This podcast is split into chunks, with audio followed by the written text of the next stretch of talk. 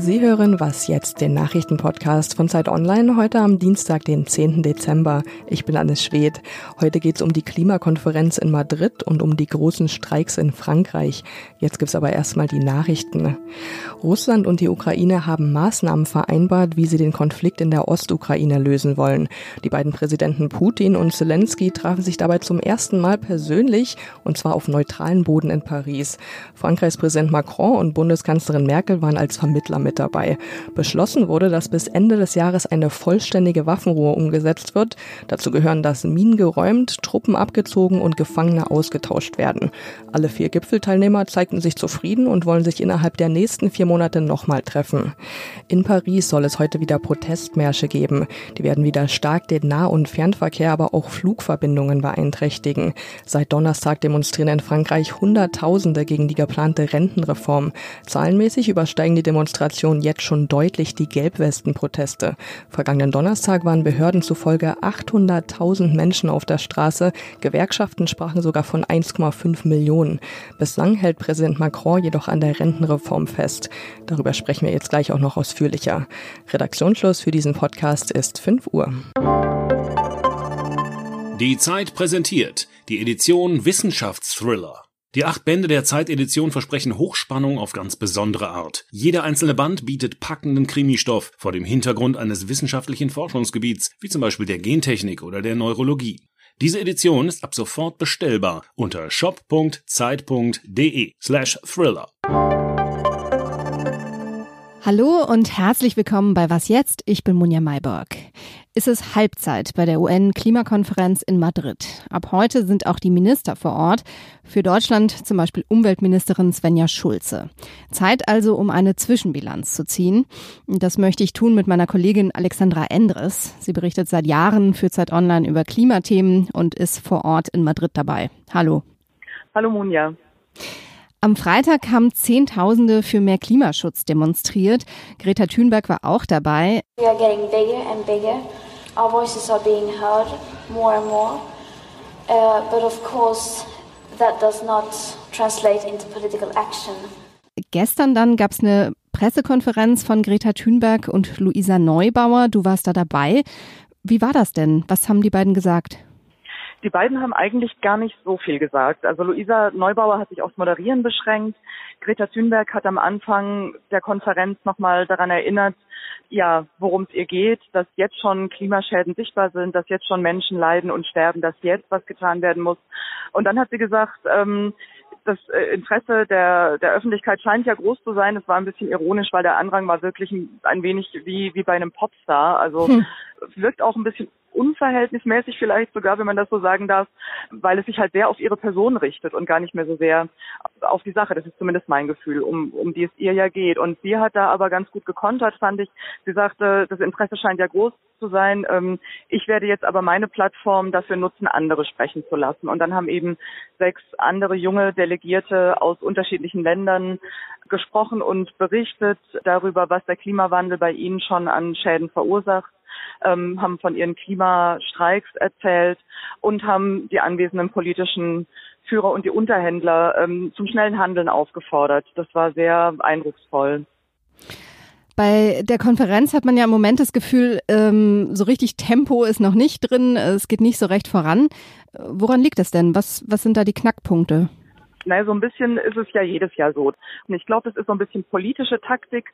Jeder will nach Hause fahren und will sagen, wir haben uns gewehrt bis zum Schluss, wir haben verhandelt bis zum Schluss, um das Beste rauszuholen. Und deshalb jetzt eigentlich immer bis in den Samstag, manchmal sogar bis in den Sonntag hinein. Hier hängt es jetzt inhaltlich vor allem an Regeln zum Emissionshandel. Der ist im Pariser Abkommen ausdrücklich vorgesehen.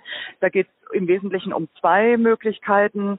Länder, die ihre Emissionsziele nicht erfüllen können, die sollen bei anderen Ländern Zertifikate zukaufen können und diese anderen Länder müssen dann eben ihre eigenen Ziele übererfüllt haben. Also ähm, es soll auch eine Art weltweiten Emissionshandel geben und es ist halt ganz entscheidend, dass es die richtigen Regeln dafür geben wird. Also dass diese Projekte tatsächlich dabei helfen, Emissionen zu vermeiden, dass Solaranlagen zum Beispiel gebaut werden anstelle von Kohlekraftwerken und nicht einfach nur zusätzlich. Ähm, mhm. Und auch, dass immer nur ein Land sich das gut schreiben kann und nicht eben zwei Länder. Und wenn diese Regeln falsch vereinbart werden, dann könnte es sein, dass das ganze Paris-Abkommen damit nicht mehr so richtig funktioniert. Und deshalb mhm. ist es zwar sehr technisch, was hier passiert, aber es ist sehr wichtig. Ja. Entwicklungsminister Gerd Müller will, das hat er gestern angekündigt, 500 Millionen Euro geben, damit sich Entwicklungsländer auf den Klimawandel einstellen können. Ist es sinnvoll? Ich denke, dass es auf jeden Fall sinnvoll ist. Entwicklungsländer sind ja oft sehr stark betroffen vom Klimawandel und ihnen fehlen die Mittel um dagegen vorzugehen. Insofern ist es schon sinnvoll, dass gerade die größten Emittenten, also Deutschland als einer davon, da eben auch Unterstützung leisten, weil die sind ja auch dafür verantwortlich. Und wir werden bestimmt noch mal von dir hören im Laufe der Woche. Danke dir, Alexandra. Danke.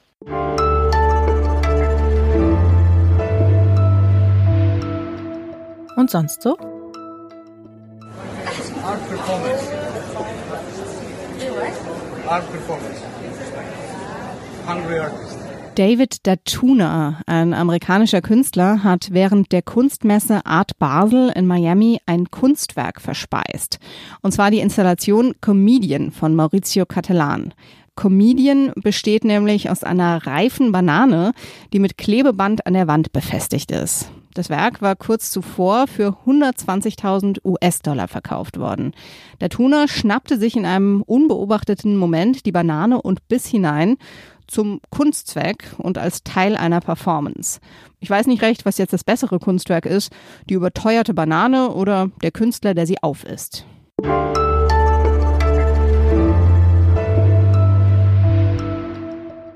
Reporter en colère contre violence policière Reporter en colère contre violence policière Wenn die Franzosen streiken, dann richtig. Seit Donnerstag herrscht Chaos im Land. Nur ein Bruchteil der Züge fährt, auch Flüge, Regionalzüge und Busse fallen aus. Und sogar im Louvre in Paris sind einige Räume geschlossen geblieben. Das alles aus Protest gegen die Rentenreform von Präsident Emmanuel Macron. Der will ja die 42 verschiedenen Rentensysteme zu einem zusammenführen und dabei Privilegien wie die Frührente abschaffen. Darüber spreche ich jetzt am Telefon mit unserer Autorin Karin Finkenzeller in Paris. Hallo Karin. Hallo Munja. Du bist ja gerade in Paris. Wie ist denn da die Lage? Also die Lage ist heute so, ich konnte das ähm, am Fenster sehen von meinem Hotel, das nicht weit von einer der großen Ausfallstraßen äh, rund um Paris entfernt liegt. Da staut sich seit dem frühen Morgen wirklich alles und ich habe auch im Radio gehört, dass es heute ähm, in und um Paris äh, mehr als 600 Kilometer Stau gibt. Das ist doppelt so viel wie normalerweise an einem Montag. Und die Züge und so weiter sind ja auch betroffen, der Nahverkehr. Wie gehen also die Leute damit um? Es ist nicht nur der Nahverkehr betroffen, aber der ähm, trifft natürlich alle Arbeitspendler. Ja, die Leute gehen eben so damit um, dass sie ähm, auf das Auto umsteigen, dann bestmöglichst dann auch noch Fahrgemeinschaften bilden. Aber es sind eben sehr viel mehr Autos auf der Straße als normalerweise, weil eben oft nur ähm, ein Zehntel der Züge dann fährt. Und irgendwie müssen die Leute zur Arbeit kommen und dann ähm, geht das eben am besten mit dem Auto. Am Mittwoch ähm, soll es ja Näheres zu diesen Rentenplänen geben. Da will Premierminister Edouard Philippe sich äußern. Was meinst du denn? Wird die Regierung jetzt dabei bleiben, trotz dieser Proteste? Es ist ganz, ganz schwierig, weil hier natürlich jeder versucht, sein Gesicht zu wahren. Und wenn Edouard Philippe, der, sage ich jetzt mal, die operativen Geschäfte für den Präsidenten führt, die Pläne vorstellt, dann kann er jetzt auch nicht auf alles eingehen, was die Leute auf der Straße fordern, weil die Leute auf der Straße fordern nämlich ganz klipp und klar weg mit diesem ganzen Plan. Also da gibt's keine Kompromisslinie. Ähm, jeder sagt da, wir ziehen das jetzt durch bis zum Schluss und äh, also sowohl die Regierung sagt, wir geben da jetzt nicht klein bei, als auch die Gewerkschaften sagen, wir ziehen unser Ding auch durch und äh, dann fragt man sich schön, äh, wo wird das nochmal enden? Ähm, die Kompromisslinie, die das Gesicht wahren lassen könnte von Seiten der Regierung aus, ist, dass man äh, die Rentenreform ähm, einfach um ein paar Jahre verschiebt. Gut zehn Jahre, wenn es sein muss. Ähm, dann will man auch vielleicht nicht so die Sonderregeln ganz brutal abschaffen. Das sagt jetzt ähm, Premierminister Philipp immer wieder. Also das sind so ein paar Hinweise, wo man sagt, ja, okay, da könnte man sich treffen, nur wenn die andere Seite weiterhin äh, bei ihrer Position bleibt, dass die äh, Reform komplett vom Tisch äh, gehen soll, dann ist da natürlich wenig zu machen. Die Rentenreform ist ein ganz zentrales Projekt von Emmanuel Macron. Ähm, wenn die jetzt scheitert, äh, wie es ja auch schon bei seinen Vorgängern der Fall war, wie geht's dann mit ihm weiter politisch? Naja, dann ist er ein geschwächter Präsident, dem man es auch gezeigt hat, äh, wo die roten Linien verlaufen und dass auch er seine Grenzen hat. Und das kann man sich ja ausmalen. Also das ist dann nicht nur so, dass er in Frankreich ähm, keine weitere Reform größeren Ausmaßes mehr durchbringt. Auch seine Reformbemühungen in Europa werden dann äh, natürlich nicht mehr ganz so ernst genommen werden, wenn er sich nicht mal zu Hause durchsetzen kann. Danke dir. Aber bitte gerne. Und das war's für heute bei Was Jetzt. Sie können uns wie immer per Mail erreichen. Die Adresse ist wasjetzt.zeit.de. Ich bin Munja Maybock und wünsche Ihnen einen schönen Tag.